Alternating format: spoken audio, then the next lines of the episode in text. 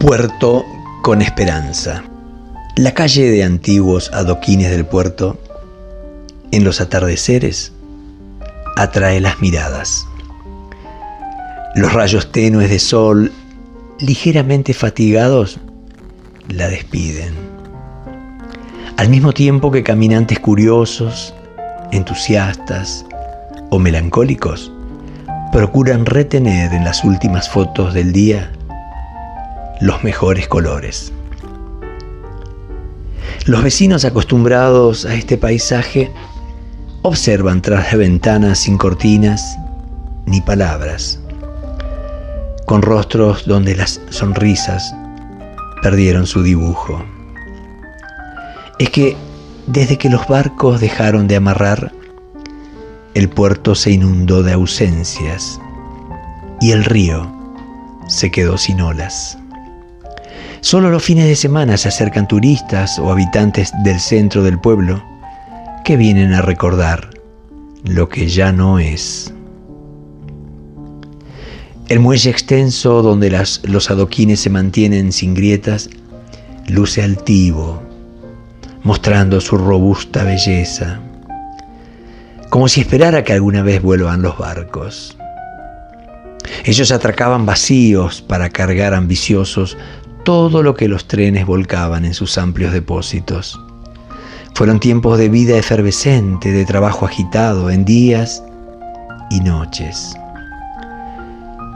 Fue una tarde otoñal de 1993 precisamente, cuando se escuchó por radio que el ramal de trenes se cerraba.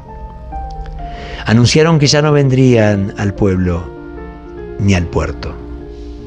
Fue una noticia abrupta. De un día para otro, las vías quedaron desnudas. La pobreza llegó para quedarse. No llegaron tampoco los barcos. La ausencia de sirenas, silbatos y gente trabajando fue tan notable como la aparición progresiva de puertas y portones cerrados con candados que auguraban el vacío por venir. La gente sintió tristeza, mucha tristeza. El barrio del puerto perdió sus colores. Quienes resistieron fueron los adoquines de la calle y el muelle robusto. Están convencidos de no estar allí solo para las fotos.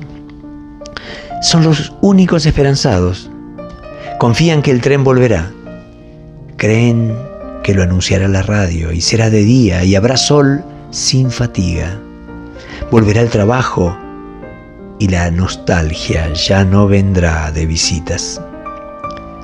Tal vez vuelvan a lucir las cortinas de en las casas, en las ventanas, pero sin dudas ellos creen que el río recuperará sus olas.